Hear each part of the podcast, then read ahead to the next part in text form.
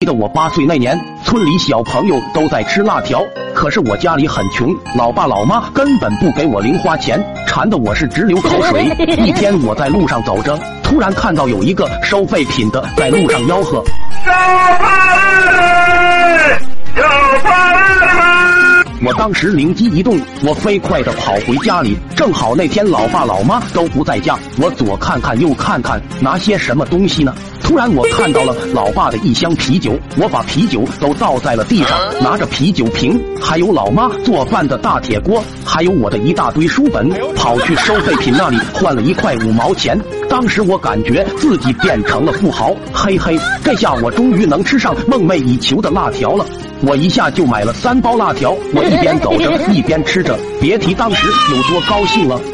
直到天黑，我回家，我看到老爸老妈都在院子里等着我，我知道我又闯了大祸，嘿嘿，又是一顿竹笋炒肉，真。快手，拥抱每一种生活。